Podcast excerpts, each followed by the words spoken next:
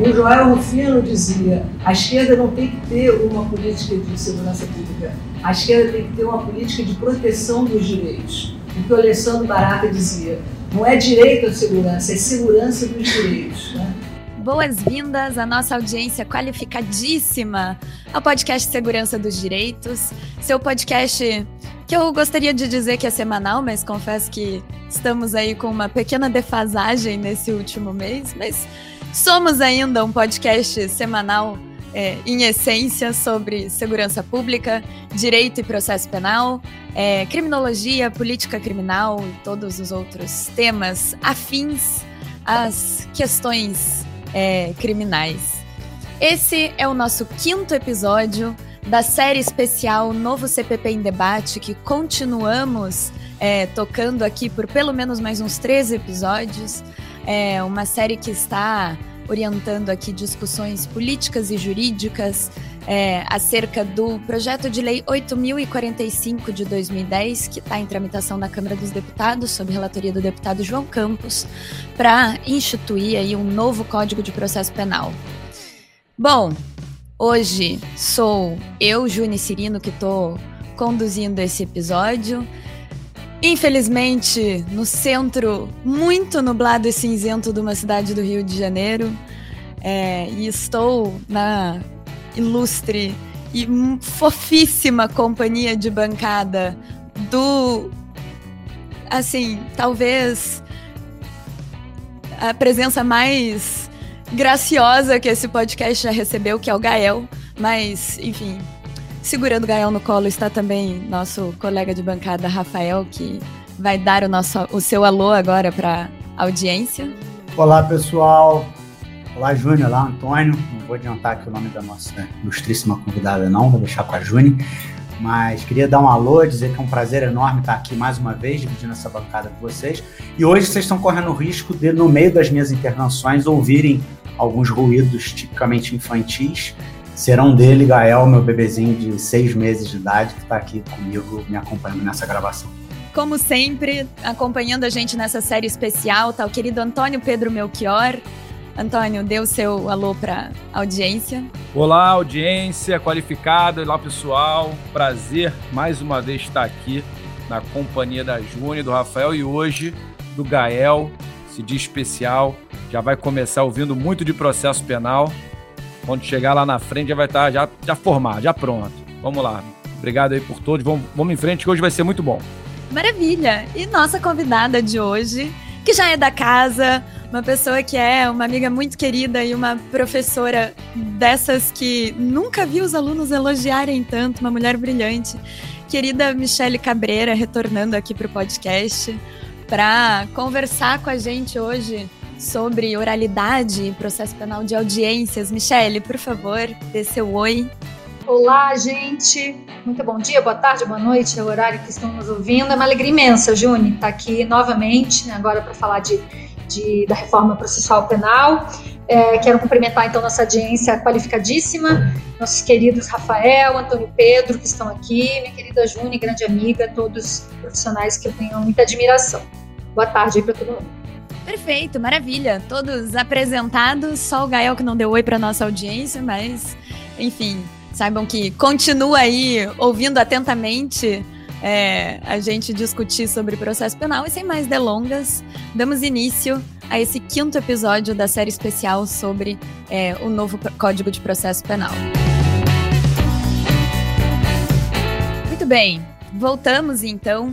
É, o que a gente pensou em falar hoje é sobre uma tendência que talvez aconteça, é, é, ou que deveria acontecer, talvez, né, de acordo com a academia, de trazer Uh, maior oralidade para o pro processo penal, né? Isso que a gente está falando quando a gente diz em, quando a gente fala em um processo penal de audiências. E a gente não tem muito essa tradição no Brasil, né? Eu queria, só para a gente começar, muito em linhas gerais, que você é, nos dissesse, Michele, onde você enxerga é, na atual é, legislação processual penal brasileira a oralidade se destacando né, com maior eficiência, assim. Bom, Juni, é, para começar já é uma per pergunta certeira, né? Mas acho que para te responder isso, uh, eu acho que dá para considerar assim uma grande janela de oralidade, também uma grande janela de adversarialidade no Brasil hoje, a audiência de custódia, tá? É, eu antes de, de entrar na questão da oralidade mesmo, eu não sei se já, já vou falando, se eu vou, vou sendo é, convocada aí por vocês, podem me cortar sempre a qualquer momento, mas acho importante fazer assim umas, umas rápidas linhas introdutórias aqui para nossa nossa audiência. É, mas assim, para te responder já de bate pronto essa primeira questão, acredito que a principal janela de adversarialidade, a principal janela de, de oralidade no nosso processo penal hoje seja a audiência de custódia. Tenho críticas a fazer de como essa, essa deveria ser a principal janela de, de adversarialidade e oralidade no Brasil, porém não se tornou. Mas acho que até lá preciso tem um caminho aí para a gente percorrer. Mas para já te responder seria isso, Júnior. Maravilha. É, e eu sei que a gente tem é, eu, pelo menos, tenho várias dúvidas, assim, né? Que processo penal não é exatamente a área que é, mais me sinto confortável de, de trabalhar. E uma das coisas que me chama atenção sobre o princípio da oralidade é que a gente tem, é, é, digamos, uma talvez a gente esteja muito preso é, no direito, de, desde a faculdade de direito, mas na prática é, da advocacia, principalmente, muito preso é, à, à, forma escrita né, no direito. E a gente fica um pouco receoso, isso é algo que eu cheguei a comentar alguns episódios atrás. A gente fica um pouco receoso, às vezes, de, é, é, digamos, é, é, é, mudar, né, de, de, operar essa, essa, esse direcionamento para um processo penal que seja mais pautado no predomínio da, da oralidade, é, justamente por não ser é, talvez algo que é, com, com que a gente esteja tão confortável, com que a gente esteja tão acostumado, né? No entanto, quanto mais a gente é, ouve falar, quanto mais a gente compreende o que significa isso, a gente percebe que existem várias, é, enfim, várias, vários benefícios, inclusive para a própria defesa, você ter um processo penal que está mais centra, centrado é, na oralidade. Eu acho que Queria ouvir você falar um pouquinho sobre isso e aproveitar também, já que você já nos disse, né, que o grande, né, a grande janela de, de oralidade, como você disse, no processo penal brasileiro hoje é a audiência de custódias. Eu acho que se você é, nos disser um pouco assim, é, contar pra gente um pouco sobre esses é, enfim, esses benefícios da oralidade para a própria defesa, né, para é, é, como forma de proteção do acusado, etc. Eu acho que isso talvez já ajude, não sei se era nisso que você estava pensando, mas talvez já ajude a entrar nessa, nessa questão um pouco mais complexa aí da, da audiência de custódia. Complementar, Michele, rapidinho. É, quando você fala que, a, que hoje a audiência de custódia é o principal espaço da oralidade, quer dizer, também me vem à cabeça que a audiência de custódia talvez seja o espaço mais restrito, né? Quer dizer, é, eu te falo isso de um ponto de vista da minha militância profissional. Dizer, as audiências de custódia que eu participei, elas não foram espaços de debates assim. Geralmente os juízes reduzem aquilo a um momento de aferição, de prática de tortura, é, enfim, ou, ou de maus tratos, ou de abuso, né, por parte dos policiais na condução daquele flagrante ou na própria condição da prisão preventiva ali, quando é o caso, mas não é um espaço efetivo para você trazer argumentos, para você, de repente, conseguir uma domiciliar em razão um problema de saúde. É oral, eu não tenho dúvida nenhuma, mas eu não sei se é propriamente adversarial, eu não sei se é propriamente. E aí, quando você logo. Você, eu, eu confesso, na minha ignorância, que você fala júri. Eu achei que ela, o espaço da oralidade é o júri. Você vê com a de custódia. Né? E aí me veio isso na cabeça. Pô, uma audiência de custódia, a gente não, não, não, consegue falar nada na audiência de custódia. Quer dizer, consegue falar, mas não adianta nada falar, porque é, é uma coisa tão é uma coisa tão restrita, né? A avaliação. Os juízes da audiência de custódia são cada vez mais agentes de segurança pública, que estão ali é, é, chancelando uma coisa, enfim. Eles têm receios de, de alterar a decisão do colega, né? Eles têm, enfim, aquelas coisas todas, enfim. Aí eu queria só introduzir eh, eh, essa problemática para você. Eu gostei do complemento do Rafael é, e quero dizer que eu também fiquei surpresa com a resposta. Também achava que seria a Júlia. Mas assim, ainda bem que eu já me, né, já dei meu meia-culpa ali, já avisei que processo penal não é a área que eu me sinto mais confortável. Então, eu tô, tô tranquila. Bom, então vamos lá, causando surpresas aqui, né, já para começar. Eu, eu, o que eu pretendo aqui é causar, assim, de verdade, um, já deixo de antemão que meu objetivo é causar um certo choque é, com, com o que eu pretendo trazer aqui, porque eu fiquei muito feliz com esse convite para falar sobre esse tema, porque eu efetivamente considero a oralidade no processo penal, assim, o, o, o, o edifício, aquilo que vai edificar, aquilo que vai fundar um outro processo penal, né? Um processo penal, é, sem querer ser romântica aqui em pensar que vamos refundar ou vamos reformar da forma como gostaríamos o nosso processo penal, mas assim, para transformá-lo, para pensar num outro processo penal menos bárbaro do que esse que a gente tem hoje, não tem como pensar um outro processo penal menos bárbaro do que esse que a gente tem hoje sem passar pela oralidade. Então, é, foram muitos questionamentos aí que me foram trazidos, né, tanto pela Juni, pelo, tanto como pelo Rafael. Eu vou é, falar alguma coisa um pouco mais introdutória para a gente introduzir esse tema, porque não tem como eu chegar pá na oralidade antes de entrar nessa, nessas questões que me parecem um pouco mais complexas anteriores, aí vocês podem a qualquer momento me interromper tá? Porque sabe como é professor, né? Vai lá, sai falando.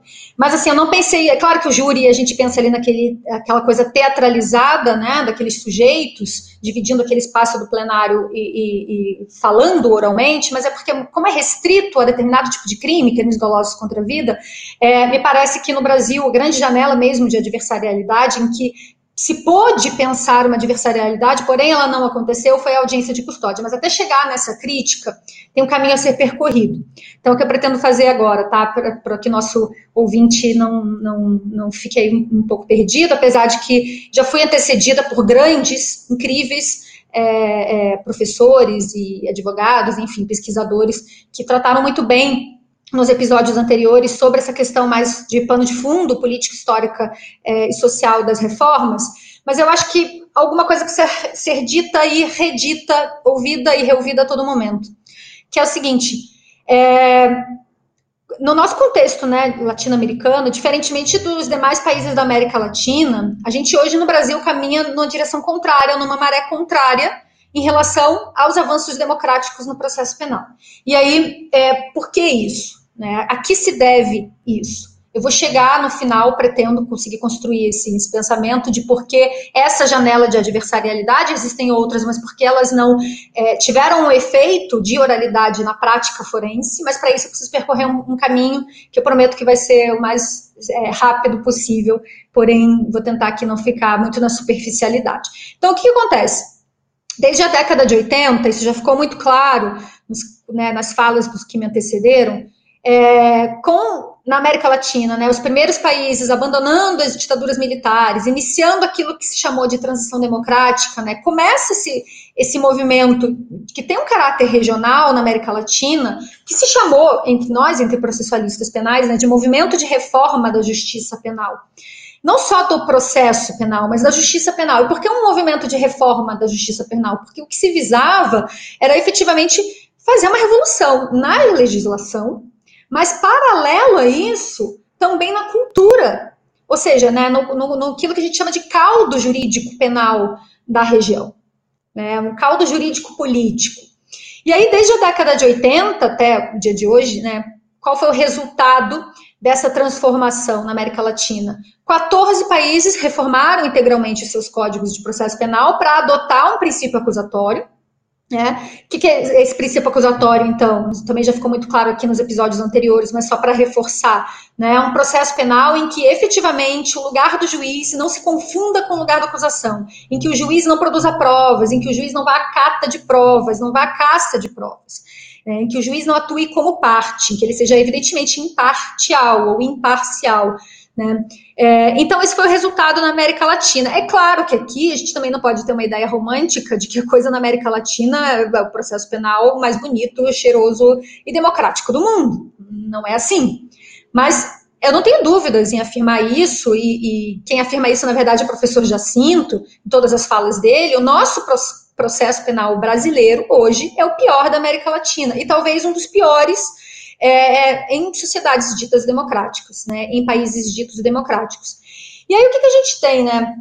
Um país, o Brasil, que continua com seu Código de Processo Penal da década de 40, que na sua essência é inquisitório, não vou entrar aqui nisso para não ficar repetitiva, em sua essência é antidemocrático, e infelizmente nós permanecemos é, sem esperança, ou pelo menos com uma esperança bem reduzida, né, de uma grande alteração. Então a gente está aqui trabalhando com redução de danos, para falar bem a verdade.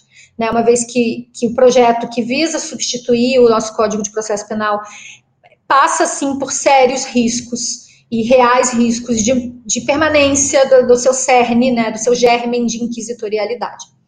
É, eu queria pedir permissão para vocês e para os nossos ouvintes de falar rapidamente, prometo que vai ser bem rápido, sobre essa inquisitorialidade, porque eu vejo que ah, há bastante confusão, eu vejo tanto é, em algumas peças, eu vejo é, em, em, falas de pessoas é, né, do, de, de, de, pessoas que atuam no processo penal, no direito penal, e, e, muitos alunos também, quando começam a estudar sistemas processuais penais, e saem falando que tudo é inquisitório. Então, é, fulano é inquisitório, esse processo é inquisitório. O que, que é inquisitorialidade, né, de uma vez por todas?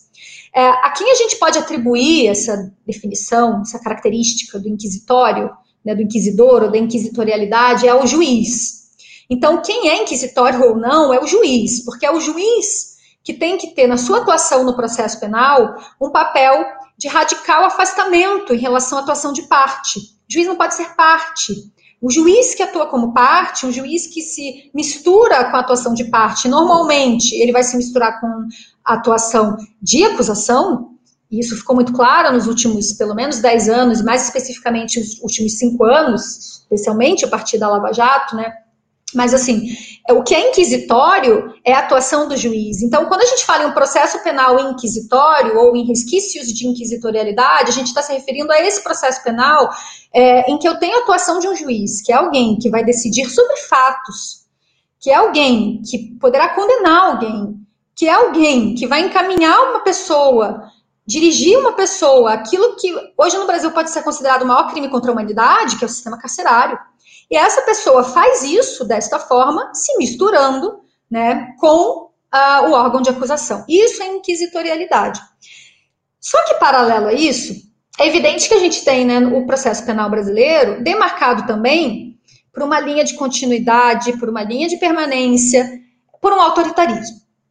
É, e aí, a primeira coisa que eu queria dizer sobre isso, também para não ficarmos é, em falas como posts de Facebook, em que eu chamo qualquer pessoa de autoritário, inquisitório ou fascista, a gente precisa dar nome a essas coisas, a gente precisa compreender a dimensão dessas coisas. Né? E aí a primeira coisa que eu queria falar especificamente sobre isso é que a existência de uma Constituição, de uma Constituição Federal, de uma Constituição da República, não é suficiente para por si só dar o status de democrática a uma sociedade. E aí nós tivemos oito constituições no Brasil, Tá? E, sim, inclusive, tivemos uma experiência constitucional durante o período autoritário militar. Então, acho que a gente precisa pontuar isso de antemão, eu venho pontuando isso nas minhas, nas minhas falas, né, enfim. É, e seria muito interessante que, que a sociedade civil também entendesse isso, né, que a existência de uma Constituição é insuficiente para assegurar que verdadeiramente não haja um abuso de poder. E aqui eu já declaro a minha tomada de posição em relação ao que eu, eu considero como autoritarismo, considero nas minhas pesquisas, enfim, nas minhas falas, autoritarismo a gente pode trabalhar com diversas dimensões, a partir da ciência política, a partir da filosofia, como um regime político, como uma ideologia, como uma mentalidade, é, mas a minha tomada de posição é por é, tomar o autoritarismo como um abuso de poder, né? Todo e qualquer abuso de poder. E aí existem diversos estudos interessantíssimos, aliás, que, que vão apontar é, a existência de abusos de poder, né, ou seja, de, de mecanismos de exceção, de suspensão de direitos, a despeito da existência de uma Constituição. E isso, esses estudos apontam isso, né, não é na história do passado, não, é na história recente, na história atual. Como, por exemplo, né, a suspensão de direitos nos Estados Unidos, pós-2001.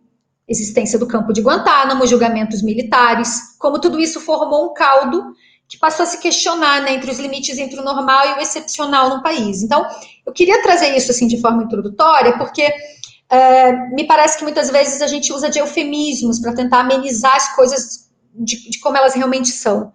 Né? E as coisas como elas são no Brasil hoje, tanto no nosso contexto político, histórico, como no contexto jurídico, ou seja, a prática forense do Brasil hoje é muito, muito, muito grave. E eu acho importante a gente entender isso, assim, pra, como ponto de partida, tá? É, e aí, para fechar essa minha parte mais introdutória, né?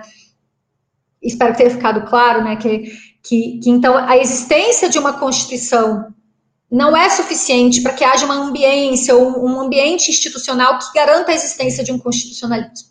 Tá? Então, é, o que, que a gente pode compreender a partir disso da situação brasileira? De hoje, situação brasileira hoje e a situação brasileira de há muito tempo também.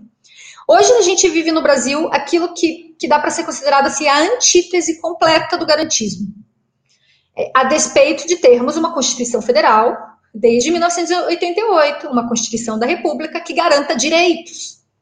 Hoje a gente vive um momento de antítese disso, de antítese do garantismo no Brasil. E por que, que eu acho que toda fala no campo do processo penal, e se a gente está aqui falando de reformas processuais penais, acho que talvez valha a pena repetir um pouco isso, né, correndo risco né, de, de ficar repetitivo em relação ao que, aos que já me antecederam, mas porque um campo que sofre assim mais imediatamente, mais profundamente, eu acho que é mesmo a, a manifestação mais evidente de abusos de poder em um país, é o processo penal.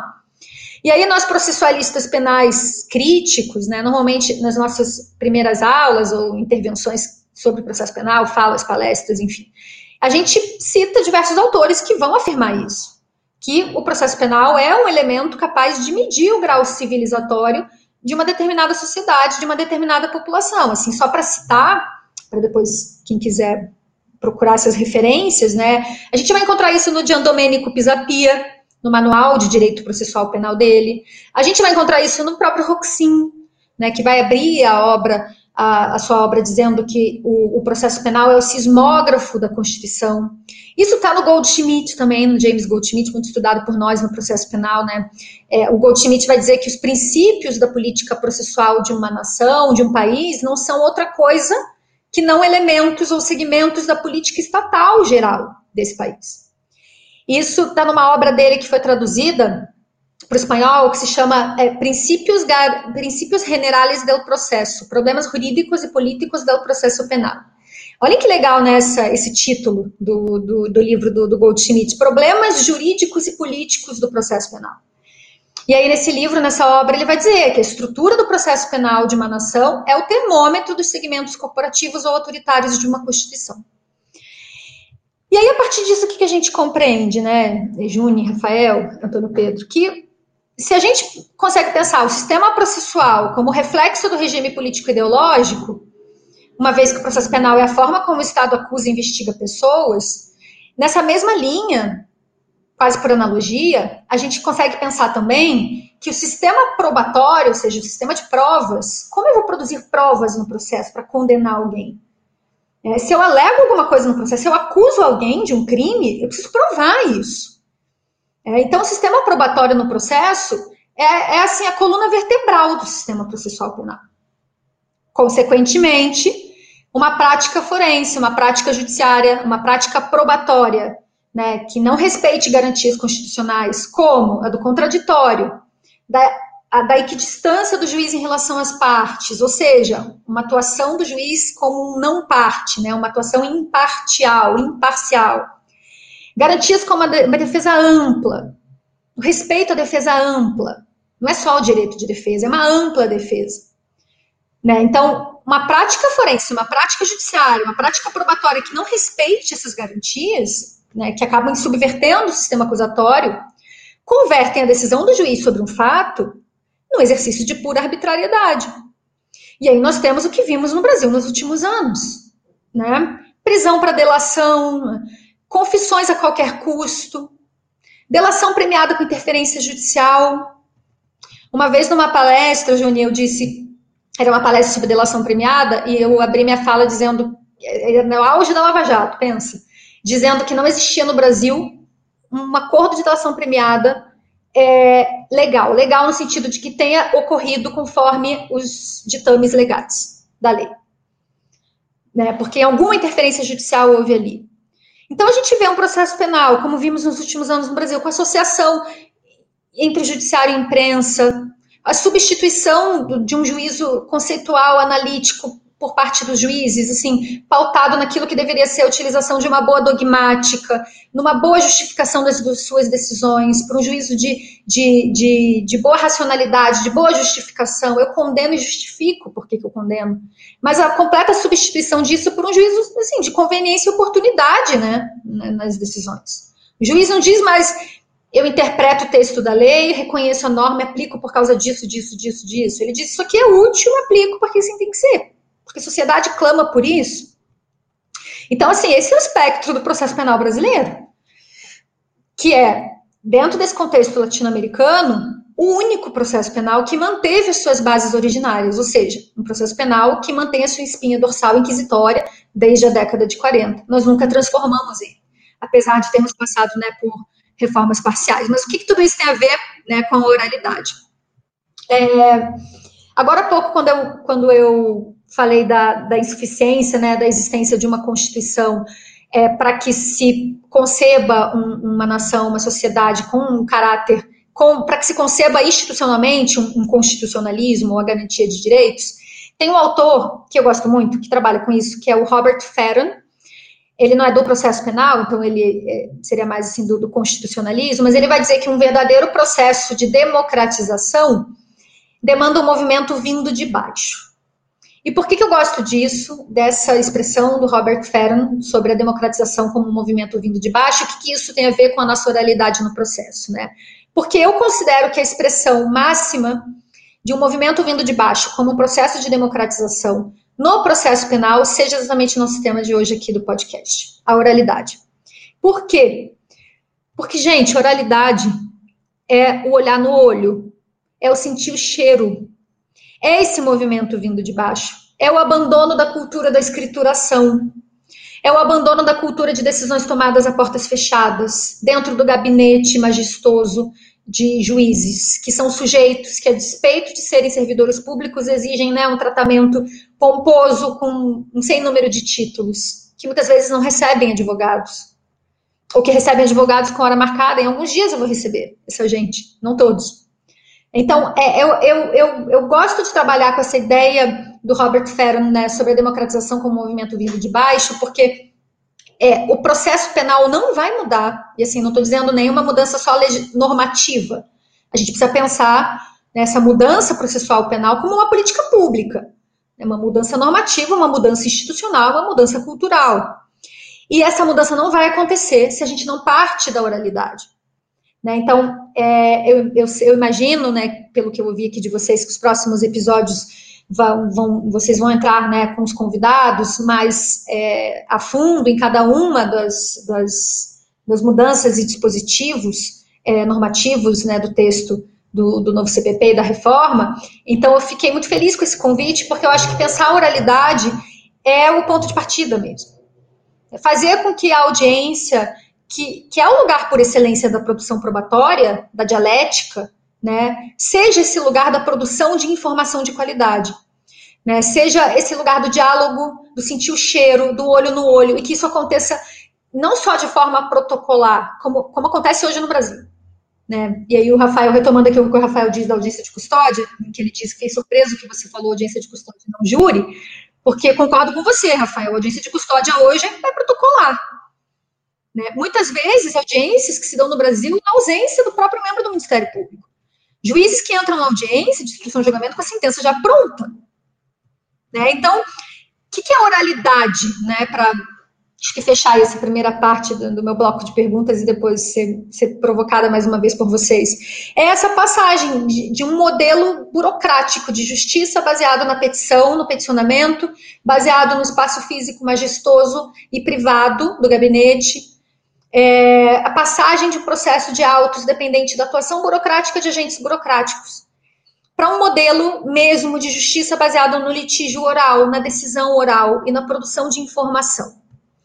É, é, isso é o mais importante. Não é só a arte cênica da presença dos sujeitos. Ah, vamos reunir todo mundo numa sala de audiência. Não é isso. Porque reunir todo mundo, todo mundo em um lugar existe até no, no sistema inquisitorial.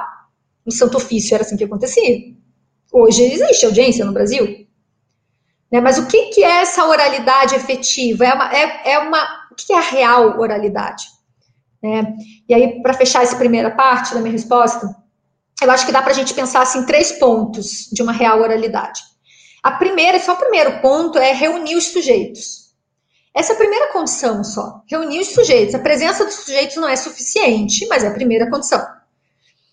O que, a gente poderia pensar como segunda condição para uma real oralidade? A produção de informação. Eu acho que aqui está a grande, grande chave. Produção de informação. E aí, ler auto de prisão em flagrante na audiência não é produção de informação, né?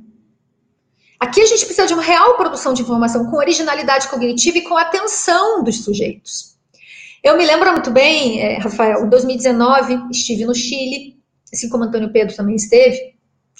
É, não lembro exatamente quando o Antônio Pedro esteve, mas eu sei que esteve. É, estive no Chile, ali a gente estava, enfim, né, nós estávamos participando ali do, do curso de capacitação é, para reforma processual penal junto ao Serra, que é o Centro de Estudos de Justiça das Américas. Nós estávamos assistindo uma audiência, é, tava, então estávamos em grupo, era, éramos eu e mais uns sete pessoas, seis, sete pessoas, e a gente estava ali é, comentando e conversando sobre a audiência, era uma audiência em que nós tivemos dificuldade de, de, de entender, de, de observar, de enxergar quem era acusação e defesa.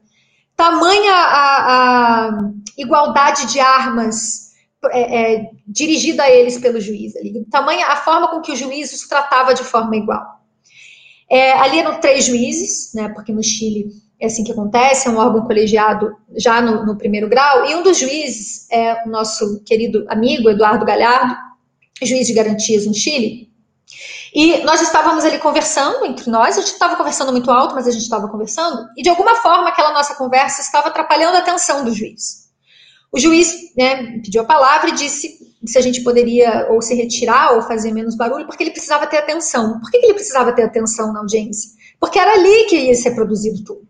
Ou ele prestava atenção ali, naquele ato, naquele momento, na produção de informação que estava sendo produzida dali, na produção de provas que estava sendo produzida ali, ou ele não conseguiria dar uma decisão. Porque ele sabe que depois ele não ia poder dar decisão no seu gabinete. Então, pensar uma real oralidade é isso, pensar essa produção de informação que, que, que requer uma originalidade cognitiva do juiz, é, que requer uma atenção do juiz. E aí, gente, quando se gera uma, uma informação de qualidade, eu tenho uma abertura para que sejam tomadas decisões de mais alta qualidade também. É, lembrando aqui nessa segunda condição, para a gente pensar juntos uma real oralidade, a gente não pode esquecer que a principal fonte de informação é o Ministério Público.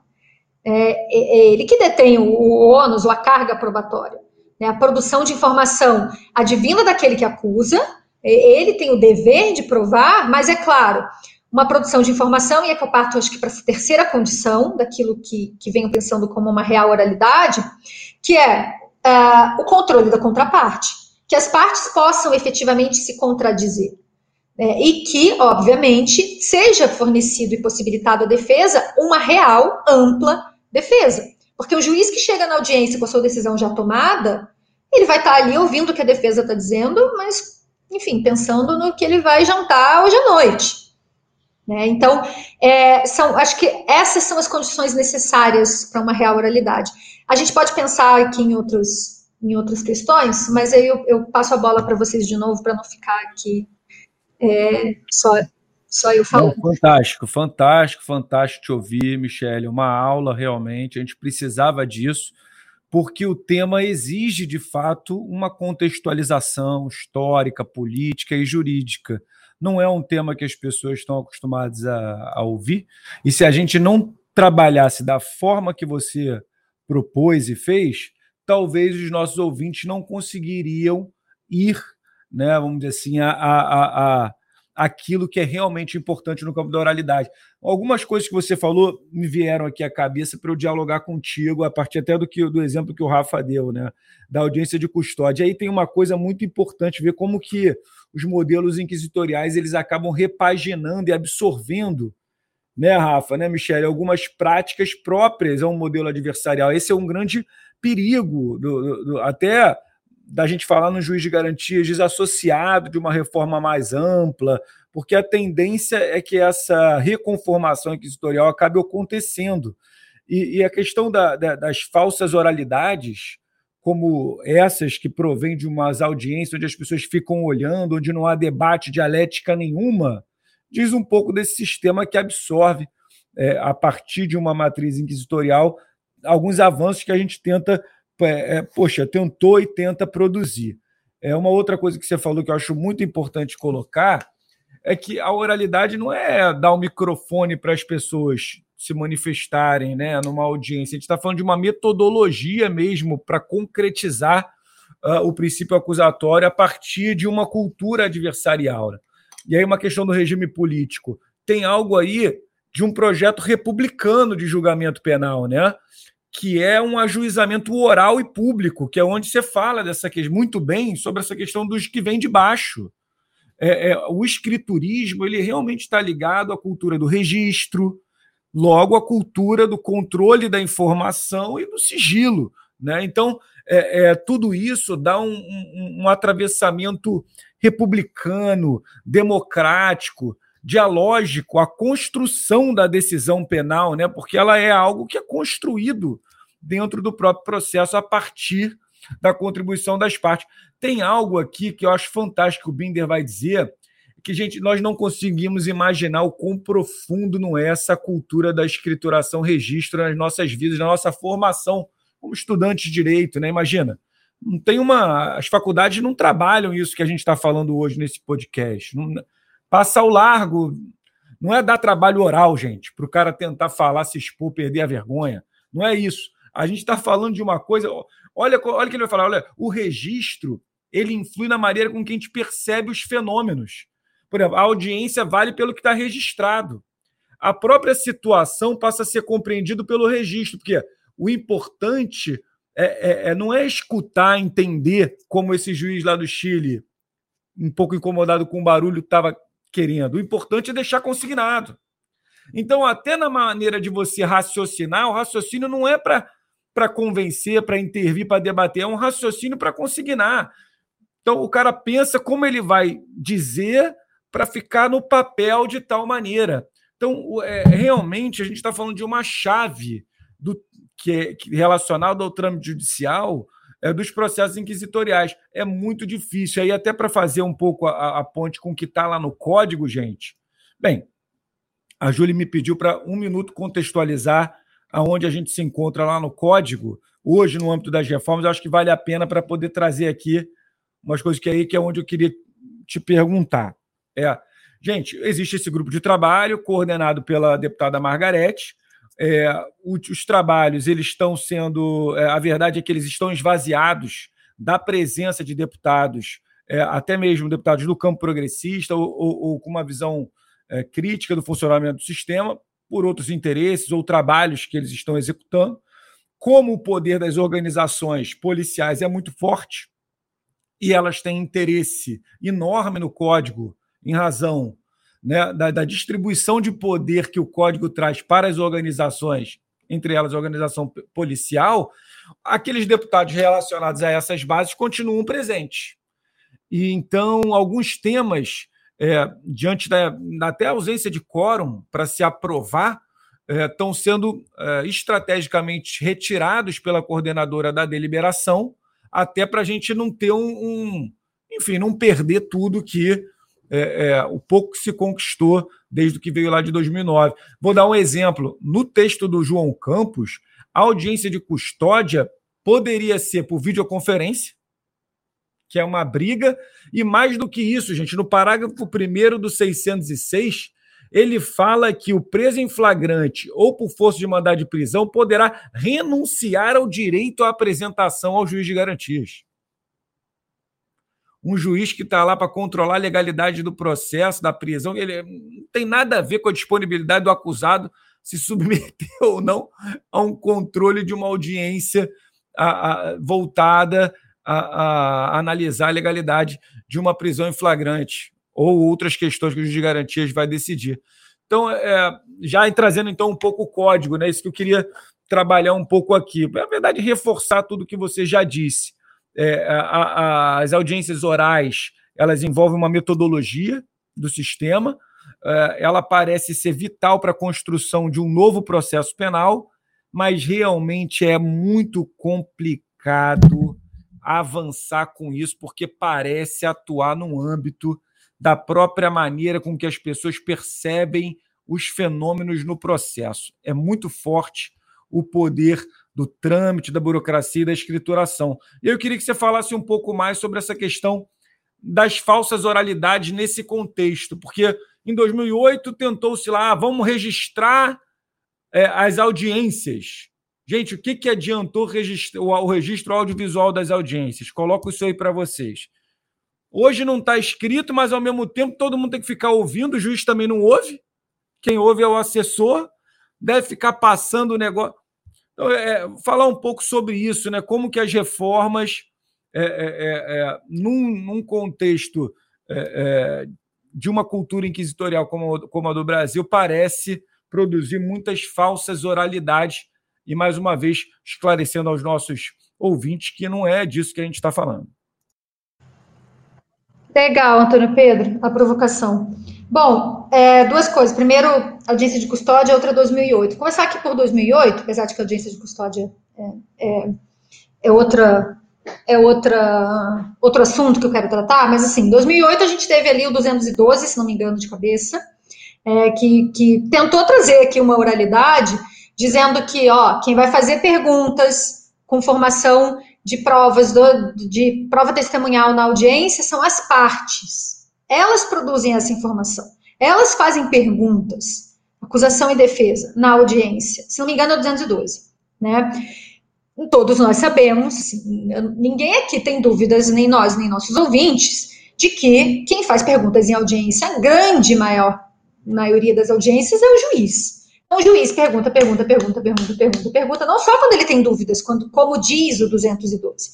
O juiz questiona, questiona, questiona, questiona, inquire, inquire, inquire, inquire, vira para o órgão do Ministério Público sentadinho ao lado dele pergunta se tem alguma pergunta a fazer, o órgão do Ministério Público vira para o juiz e não diz, Vossa Excelência, estou satisfeito, porque Vossa Excelência fez todo o trabalho. É, então, é, o que, que, são essas, essas falsas oralidades, né?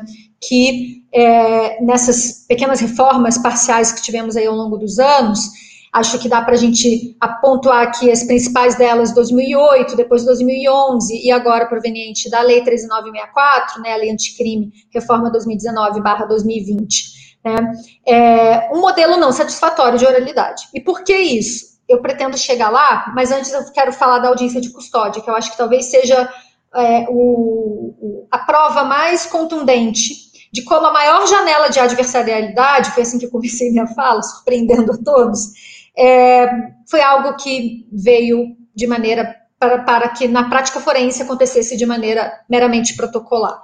Né? A gente poderia pensar assim a audiência de custódia como uma única janela de adversarialidade, ou a maior janela de adversarialidade no Brasil, mas aí vamos começar pensando na própria é, instrumentalização, na própria. É, como se colocou na prática isso. A audiência de custódia está lá já desde os anos 60, 70, então, em tratados né, de, de, direitos humanos, convenções de direitos humanos, das quais o Brasil é signatário, mas beleza, entrou no Código de Processo Penal brasileiro, demorou quase cinco anos para que a primeira audiência de custódia acontecesse no Brasil. Só aconteceu porque houve uma, uma regulamentação, então foi preciso que o CNJ regulamentasse isso. Estava lá no Código de Processo Penal brasileiro, se não me engano, desde 2011. E a primeira audiência de custódia no Brasil acontece quase cinco anos depois. Né? Então, assim, para começar, para início de conversa, nós temos isso. Segundo, entra em vigor a audiência de custódia, começa a ser realizada a audiência de custódia, a gente pensa, né, uma janela de oralidade, uma janela de adversarialidade, um controle da legalidade da prisão na audiência né, em que o sujeito flagranteado tem que ser encaminhado ao juiz em até 24 horas. E aí, no que se transformou hoje no Brasil a audiência de custódia? Né?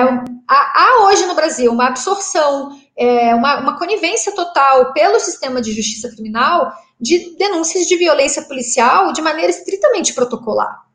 E aí eu gostaria de citar uma pesquisa, que é a pesquisa Tortura Blindada, que é uma pesquisa que foi feita pelo Conecta Direitos Humanos, Conectas Direitos Humanos, é, teria que, que, entrar no site deles, é muito fácil de achar, é, mas pelo que me lembro de cabeça, cerca de 80%, é sim um número muito alto.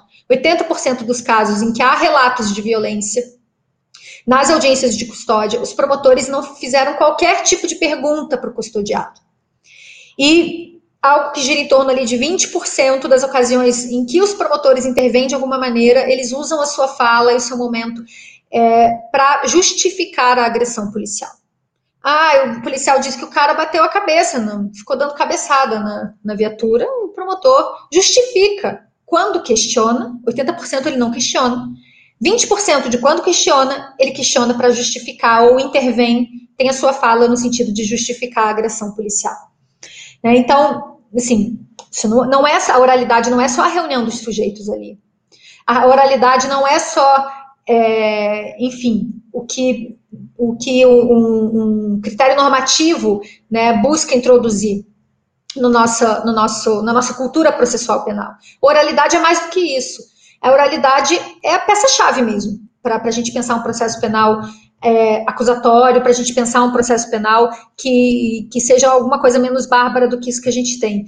É, e aí é um modelo de litígio, né? É um modelo de justiça baseado no litígio. Não é só repito, né, essa atuação cênica que a gente pensa no, espaço majestoso da sala de audiência. É uma metodologia que garanta efetivamente é, assim a mais justa, a mais correta, a mais adequada é, determinação sobre um fato, que, que garanta que haja uma, uma confrontação e uma conformação dos elementos probatórios que haja uma comunicação completa entre as, entre as partes, né? que haja essa entrega de informação da forma mais qualitativa possível. E isso não, não tem nada a ver com uma mera expressão verbal.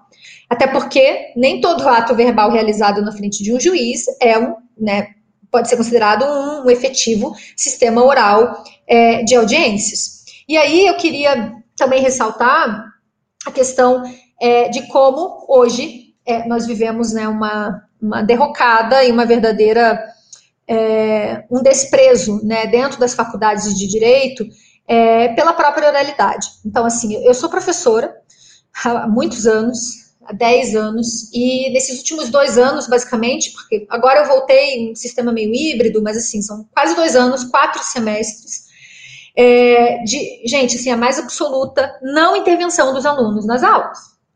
E esse sistema né, do, do, das faculdades de direito que tivemos que implementar por conta da pandemia, né, esse sistema de, de a gente está aqui falando no chat, eu acabo me perdendo um pouco, mas nem cortem, porque isso faz parte, né?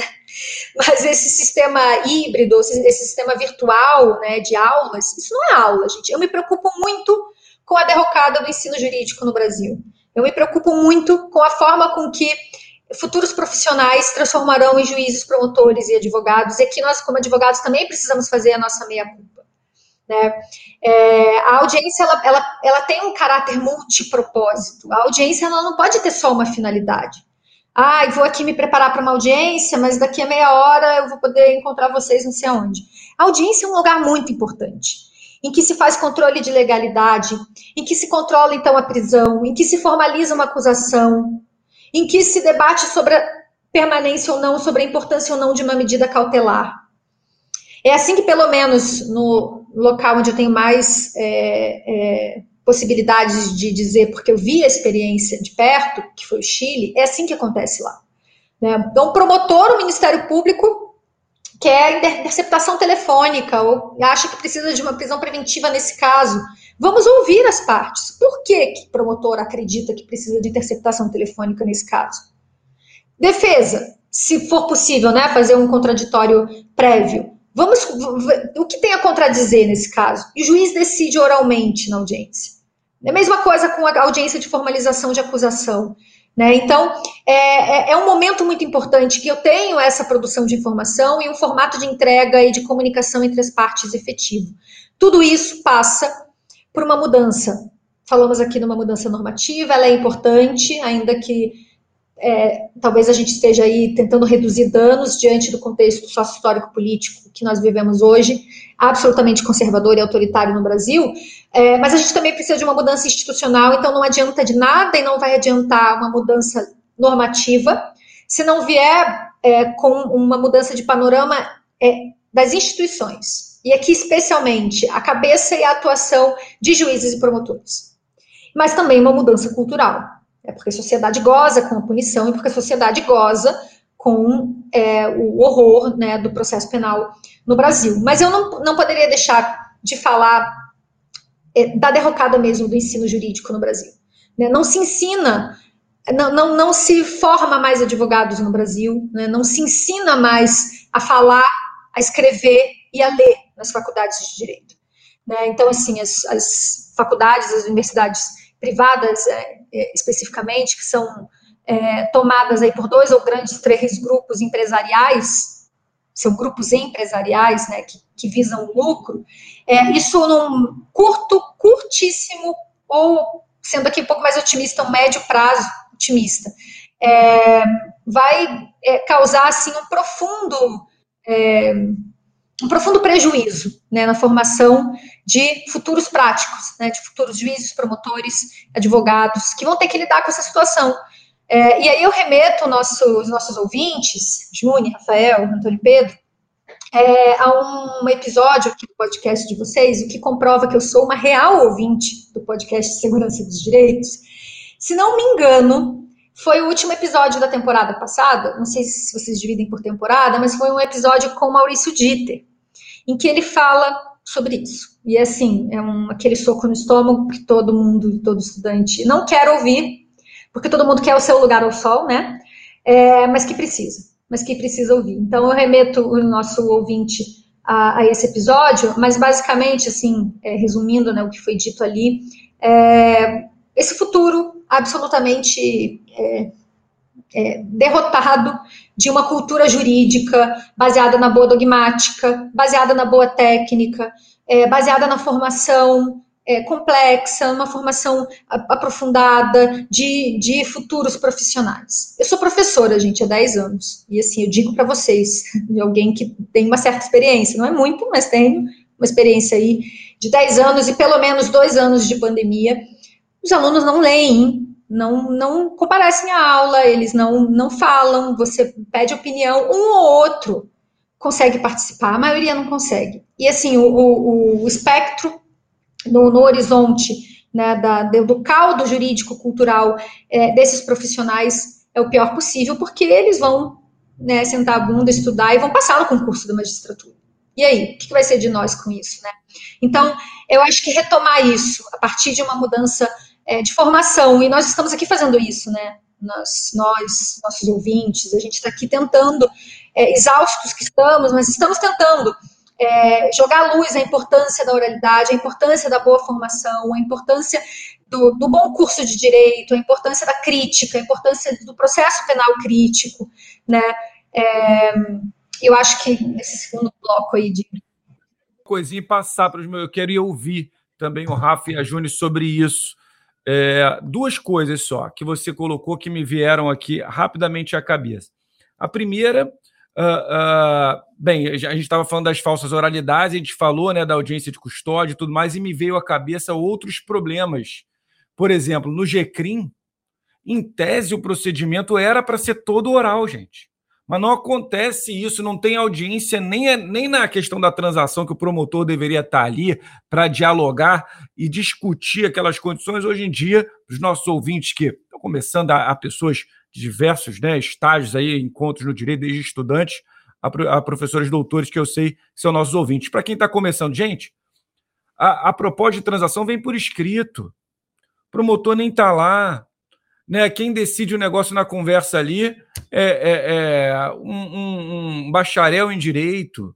Ou seja, aí vem para denúncia, não tem, não é oral, é escrita, a resposta também vem escrita, as audiências são fracionadas. Então, o que a gente quer também dizer é, é a gente está querendo aumentar a qualidade da prestação da justiça. E é interessante essa questão da oralidade, que não tem nada a ver, nem comporta aquela acusação mais rasteira, como se a gente estivesse querendo caminhar para um processo ultragarantista ou o que for, porque aqui não é defesa, a gente não está falando nem disso. A gente está falando como melhorar a qualidade da prestação da justiça, com audiências. Aí, uma vez, e é impressionante, Michele, como os advogados também não têm essa compreensão porque não apenas porque muitos se fazem dentro da estrutura inquisitorial, né? não só juridicamente como financeiramente, falta preparação e tudo mais, mas porque também não, não, não sabem como é. Então, é, é, é, é um falou assim: Poxa, mas aí vai demorar muito, vai ter que marcar uma audiência para eu poder. Gente, em tese, a audiência é muito. Em tese, a audiência é muito mais rápida né, para resolver as coisas. Porque abre vista para não sei quem, vai para não sei aonde, 10 dias de intimação, ainda tem intimação tácita. Ou seja, é uma outra dinâmica, mas que precisa, e essa é a segunda coisa que eu ia falar, precisa realmente uma mudança em toda a estrutura. Por exemplo, a, a, a quem trabalha com litigância oral em processos acusatórios sabe que, que, que é muito comum a ideia da teoria do caso, que é um outro tema. A teoria do caso é uma maneira de racionalizar os fatos objetos do processo, assim como as questões jurídicas e as provas que sustentam esses fatos. Então, como é que a gente vai fazer isso com uma denúncia de 200 páginas? Não existe denúncia de 200 páginas. Tem uma imputação, tem uma prova, tem uma audiência intermediária onde vai ser discutido aquilo. Gente, tem, eu estou aqui, ó, juro por Deus, há duas semanas tratando de uma única pessoa e fica aquela dúvida se eu devo é, é, refutar toda e qualquer afirmação com conteúdo pejorativo né? Porque alguns nem crimes são, é, é, é uma cortina de fumaça, tudo muito grande, tudo muito demorado. Isso daí é bom para quem está nos ouvindo. Isso é contraproducente aos interesses persecutórios do Estado, né? Para o exercício da política criminal do Estado que se faz também pela via do processo penal. Então, é, é quando a gente está estimulando esse debate, realmente, eu sei que é um, é um é, vão se ouvir, as pessoas que estão nos ouvindo podem ter certeza que existem poucas fontes disponíveis de informação a respeito do debate que a gente está travando aqui hoje. Né? Por isso, tão importante a introdução que a professora Michelle deixou para a gente. Olha, falamos do GCRIM, só para terminar, lembro a vocês, no Código Processo Penal, a alegação final deveria ser oral, né? Mas nunca se vê acontecer, o juiz também não quer, o promotor não quer, deixa para depois, não sabe se lá se é ele que vai fazer, se não é ele que vai fazer, ou seja, a gente sequer se assegura que o tomador da decisão foi quem a produziu a partir do debate do que ele ouviu. A gente não tem essa certeza. Também temos aqui, ó, olha que interessante, no procedimento é, é, da ação penal originária, o negócio é melhor. Por quê? No, é porque a gente precisa trazer o que está no código, né? Então, o que, que tem nesse nosso projeto? Lá no nosso projeto do código, prevê-se na ação penal originária denúncia oral, resposta à acusação oral, prazo de tantos minutos para um, para outro. Ou seja, mas é tudo muito fragmentado, não tem uma, uma reestruturação do processo com base nesse vetor, né, Michele? Então, isso aqui é, é, é, é um pouco da contribuição que eu queria realmente colocar aqui. A gente já vem chegando a uma hora da nossa conversa, tema que é o tempo que mais ou menos a gente tem feito, mas acho realmente importante. Acho que você deu uma situada relevantíssima é, a respeito da importância da oralidade no funcionamento do sistema de justiça criminal. E, veja, nós todos falamos pouco porque a gente precisa mesmo ouvir, né? E esse é um tema que ainda causa estranhamento, mesmo para nós, porque, como foi dito por você, a gente estudou no Brasil, né? Fizemos faculdade, tivemos uma formação jurídica num processo que há 80 anos não admite moralidade efetiva. Eu queria só pontuar aqui duas coisas.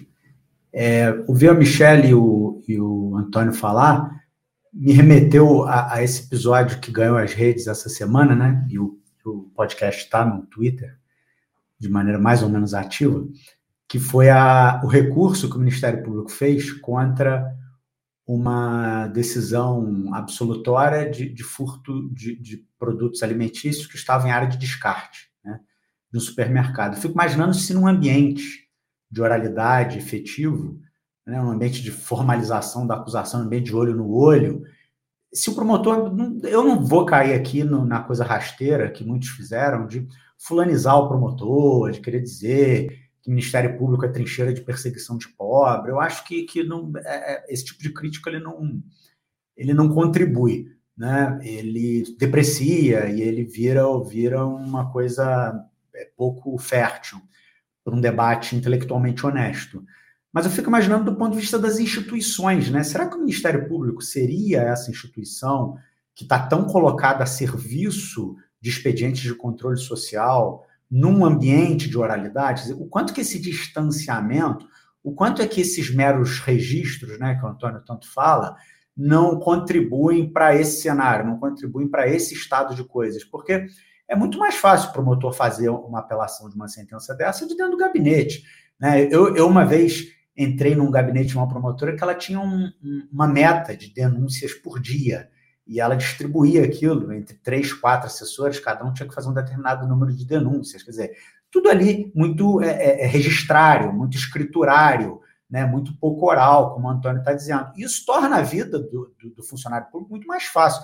Isso se soma a, a, a, toda essa preocupação que a Michelle coloca, né, que, que, se intensificou com a pandemia, que é a coisa da. E, e, que foi tema do primeiro podcast da Michelle aqui com a gente, que é a coisa da virtualização dos procedimentos.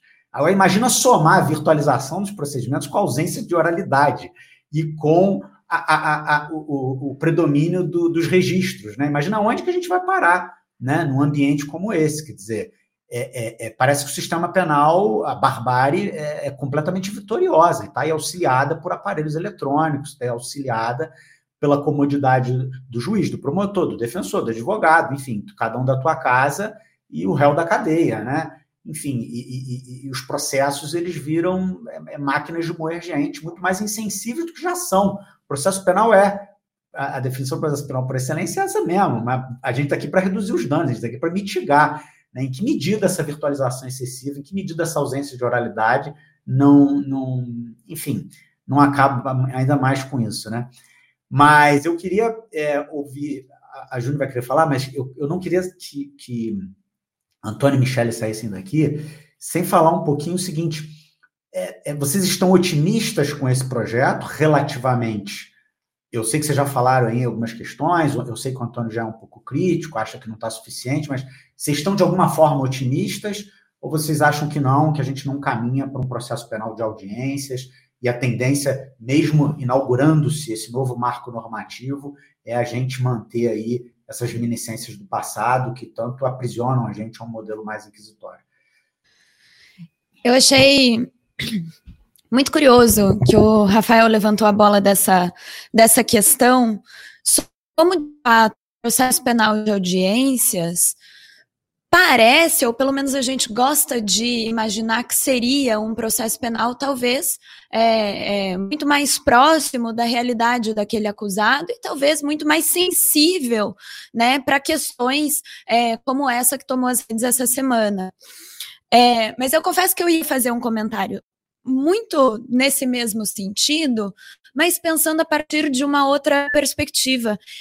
Porque me parece que é, talvez é, uma ampliação do princípio da oralidade no processo penal brasileiro não seja desejável justamente pelo Estado. Porque imaginem, para o Estado é muito fácil acusar, né? O poder punitivo do Estado é tão grande que, assim, denúncias absurdamente, tipo, mal formuladas, né, prosseguem, sentenças quantas sentenças nulas a gente não vê, e nulas assim por vício de motivação, porque o juiz pega e só copia os argumentos do Ministério Público, sequer, né, muitas vezes sequer enfrenta os argumentos da, da defesa. Então vejam que o poder punitivo já é um poder muito fácil de ser exercido e fora da oralidade, ele é um poder ridiculamente fácil de ser exercido. Então vejam como a facilidade da, desse poder acusatório, desse poder é, é, é, punitivo do Estado se torna exacerbada a partir né, dessa tradição escrita que a gente que a gente está inserido.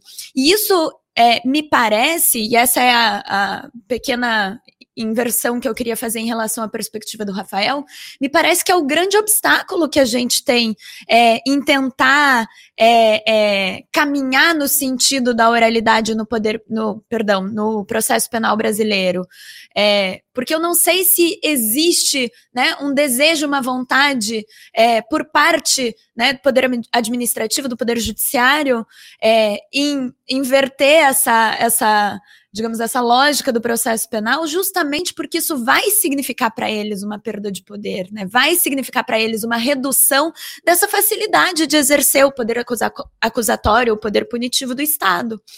né?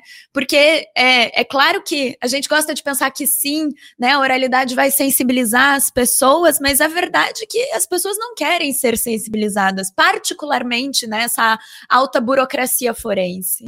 Então, eu acho que é, é, é um pouco triste assim a gente pensar isso dessa forma, né? Um pouco devastador a gente pensar que é, a Uh, o, o, caminho para a oralidade no Brasil é um caminho que vai estar tá atropelado justamente por aqueles que, como o Antônio colocou mais cedo, mais se beneficiariam, porque tornaria né, a prestação jurisdicional muito mais fácil, muito mais eficiente, muito menos custosa para o Estado.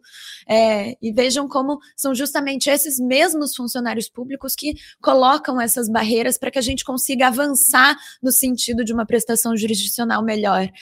Então, enfim, eu queria só deixar essa observação para deixar espaço para você é, responder ali as indica, indi, eu ia falar indignações ao invés de questões. Enfim, responder as questões que o Rafael colocou. Porque, enfim, é, é, é algo que me, me deixa perturbada, de fato, né?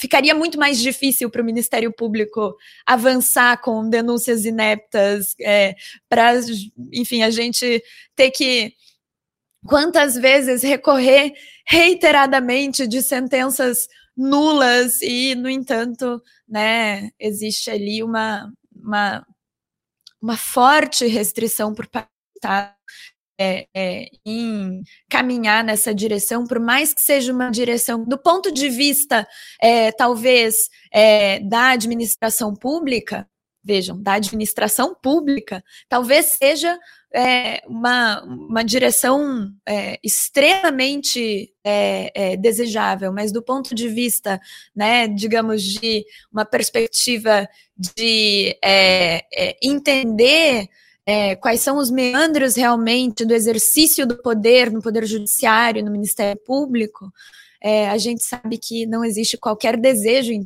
tornar a prestação jurisdicional mais eficiente, se isso significa né, perder essa facilidade é, do poder acusatório, do poder punitivo.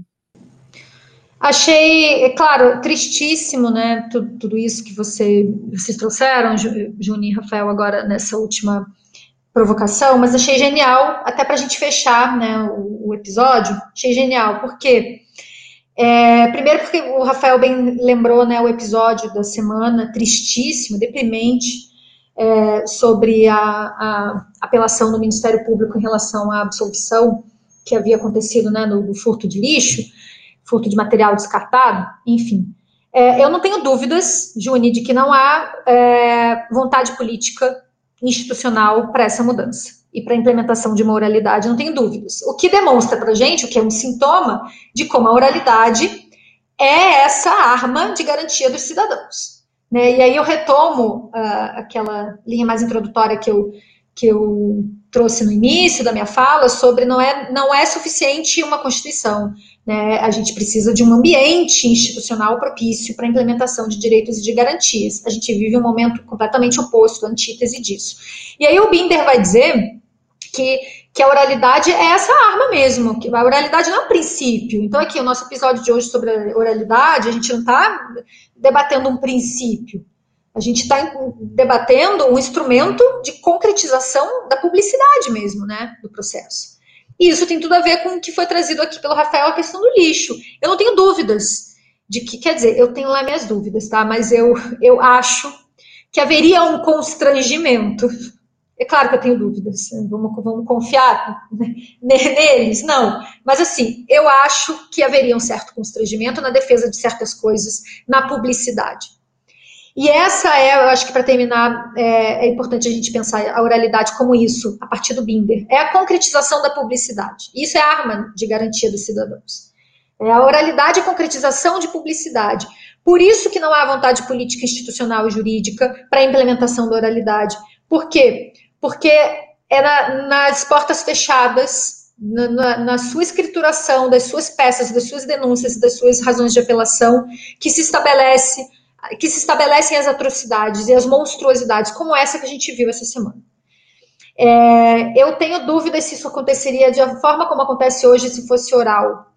Eu, eu acho que algumas, alguns momentos aconteceria sim, mas assim, eu acho que haveria um certo constrangimento. E eu acho que esse é o nosso grande problema no Brasil hoje, é, é a, a falta de constrangimento em relação à defesa de determinadas posições. Bom, não à toa elegemos, o Brasil elegeu um, um sujeito que é, é, expressamente, sem o menor constrangimento, fez a defesa da morte de pessoas, defesas de posições, posicionamentos racistas, machistas, homofóbicos e tudo mais que nós já sabemos, né? Então, eu acho que é, desde o fim da Segunda Guerra Mundial e depois passando né, pelas ditaduras latino-americanas, redemocratização na América Latina, a gente vem perdendo, e o Brasil muito mais, esse constrangimento na defesa de monstruosidades e de atrocidades. Então, é, não tenho dúvidas de que não, não há essa vontade política. E aí, para fechar mesmo, é, a gente tem sim, né, pouco, pouco estudo e, e talvez poucas é, coisas escritas ou, ou, publicizadas sobre isso. Eu tenho vários materiais, então quem quiser, até os ouvintes que quiserem me encontram, enfim, nas redes sociais. É, acho que eu não vou deixar meu e-mail aqui, porque senão 100 e-mails. Mas também encontram fácil, é muito fácil alguém descobrir meu e-mail. É, pode entrar em contato comigo, eu tenho textos, eu posso passar material sobre. É, andei lendo recentemente é, a, a, inserção da oralidade no Código de Processo Penal argentino, tem dispositivos lá, né, texto normativo muito expresso sobre como acontece né, na Argentina a etapa preparatória, né, que interessante isso, né? Deixa eu ouvir o juiz promovendo, o juiz ouvindo o promotor, deixa eu ouvir aqui, é, promotor de justiça. Quais são os fatos? Quais são os elementos para essa denúncia? Quais elementos você tem para denunciar? Né? Vamos fazer esse juízo oral aqui nessa etapa preparatória. Tem um, um juízo ou um, um, elemento probatório suficiente, mínimo que seja, para inaugurar um juízo a respeito desse tema, a respeito dessa conduta? Tem relevância jurídica? Né? Então, é, eu, eu tenho, tenho lido esse texto que eu posso disponibilizar para quem quiser sobre a inserção da oralidade no, no Código de Processo Penal argentino. Sobre otimismo, talvez eu não seja a melhor pessoa para responder isso. É, eu não sou uma pessoa muito otimista, é, assim, eu sou bastante cética. Eu tento não ser pessimista, porque eu acho que nós já estamos tão exaustos, né? É isso que eles querem, eles querem a nossa exaustão, porque é na exaustão que a gente é, perde nossas forças. Então, assim, eu não sou uma pessoa exatamente otimista, mas eu sou, eu sou cética mas ao mesmo tempo eu sou muito ativa. Então, assim, eu, eu, organizei um grupo de pesquisa, eu, as minhas aulas são atravessadas pela crítica ao processo penal. Não tem uma aula em que eu não trate de reforma processual penal, aula de graduação. É, eu, em todos os locais em que eu tenho né, um, local de fala, eu faço com que as minhas intervenções é, possam, de alguma forma, tocar as pessoas né, nesse sentido, de que não há espaços vazios no sistema de justiça criminal. A violência do sistema penal não possui espaços vazios. Mesmo, acho que aquelas pessoas que se acreditam serem privilegiadas, se veem como privilegiados, é, nem para essas pessoas, a, no andar da carruagem que nós temos hoje do processo penal brasileiro, é importante que elas saibam que não há espaços vazios aqui. Então, é, eu sou essa pessoa ativa, ativa da crítica e numa luta é, política real mesmo. Fico muito feliz de poder dividir essa bancada com vocês, Júnior, Rafael e Antônio Pedro. Os nossos ouvintes não estão vendo essa cena fofíssima que eu estou vendo do bebê Gael no colo. Ele até dormiu, e olha que é difícil dormir porque eu falo alto, hein? Minha voz é meio estridente. Mas bebê Gael agora acordou e está dando uns beijos no pai. Acho que seria isso a minha participação. Agradeço imensamente, fico à disposição. Michele, a gente tem muito que te agradecer, tua disponibilidade de sempre, enfim, tua, o carinho com que você trata o podcast, nossa audiência e, enfim, tá sempre aqui com a gente, ouvindo o podcast, divulgando, enfim, a gente fica super feliz. Acho que você deu, assim, uma ampliada no nosso horizonte em relação a essa abordagem, acho que é, toda essa tua explicação inicial foi fundamental para a gente pensar isso a partir de uma perspectiva é, mais é, mais é, é, é, totalizante possível. Acho que, nossa, foi fundamental. Estou muito, muito feliz com a tua participação aqui. E é, espero que os nossos ouvintes, as nossas ouvintes, tenham é, é, compreendido né, a, a, relevância da gente pensar essas questões no processo penal hoje.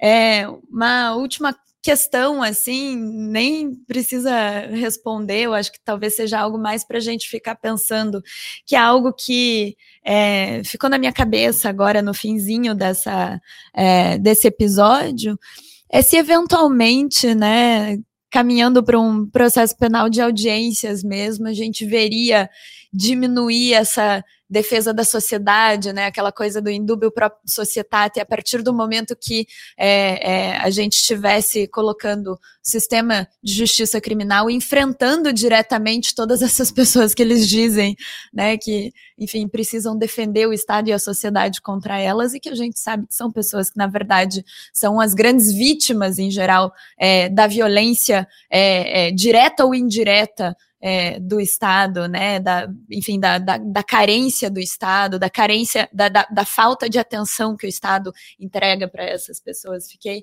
pensando um pouco sobre isso, né, se de repente uma, é, um processo penal baseado, pautado na oralidade, tivesse capacidade, talvez, de fazer sumir essa ideia absurda de defesa social que a gente vê, é, enfim, quase sempre, né, nos, no processo penal.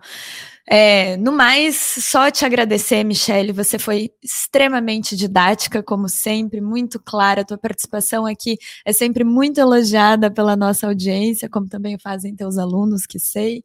É, e é isso, vou passar é, para o Antônio Pedro para se despedir. É, depois, em seguida, para o Rafael, se o Gael não não quiser falar. é isso aí, quero me despedir de todos vocês e todas, agradecendo a professora Michele pela aula. É, a gente conseguiu compreender muito bem a oralidade como esse eixo da estruturação política e técnica de um processo penal acusatório. É, conseguimos entender como tudo isso promove ou deve promover uma transformação até na maneira com que as pessoas percebem os fenômenos numa audiência, dentro de um processo penal, como elas argumentam, como raciocinam.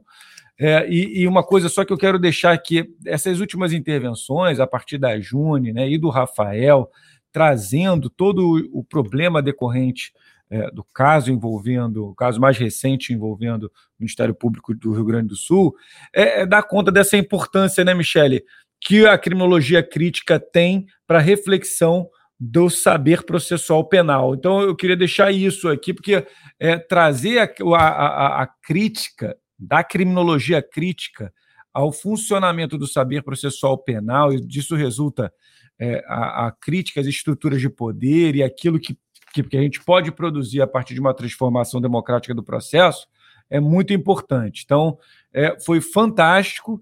Eu agradeço mais uma vez por fazer parte dessa temporada em que eu, com muito orgulho, fui, é, talvez não com tanto merecimento, convidado para participar. É isso aí, Rafa e Gael. Vamos lá, vamos se despedir. Ele de fato dormiu durante o episódio, mas resolveu se manifestar agora no final, provavelmente motivado aí pela curiosidade, né, que, que as questões da Michelle levantam para gente. É, Michelle, eu queria mais uma vez agradecer muito dizer que você é uma querida e está aqui na segunda vez, pela segunda vez, honrando é, esse podcast. Quer dizer, você teve uma primeira participação muito elogiada, tenho certeza que agora não vai ser diferente. Você é um dos casos raros de, de, que reúne genialidade e didatismo, né? Aliás, eu acho que, que, que, o didatismo é, é uma prerrogativa da genialidade, não está longe uma coisa da outra. E você coloca a coisa muito clara para gente e e de forma muito sistêmica, né? Você é uma professora de processo penal, eu, eu tive professores de processo penal ruins e, e, e, nota a diferença, né? Muito claro, né? O que, é um professor de processo penal que trabalha né, com a disciplina numa perspectiva é, mais ampla, mais transversal, entendendo que ela é ferramenta é, de expedientes de controle social, e aquele professor que acha que aquilo é, uma, é um código de, de procedimentos, né?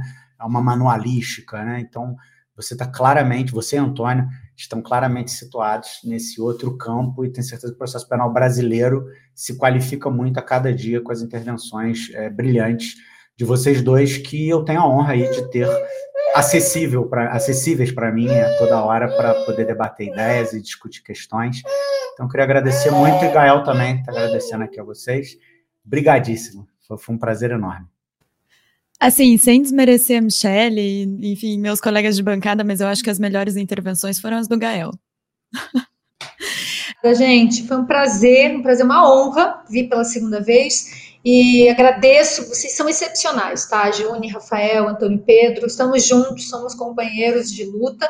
E não poderia deixar 30 segundinhos de para quem chegou até aqui, né, quem for meu aluno, meu aluno, eu tenho, tenho muitos alunos e alunas que com certeza vão ser é, compelidos a assistir esse podcast, que eles, eles não me deixam mentir, que eu indico nas minhas aulas podcast segurança dos direitos. Eles estão aí, depois escrevam no, no e-mail, que é o Seguranca dos Direitos, que eles realmente assistem e ouvem o, o podcast de vocês. Tá bom? Parabéns e brigadão.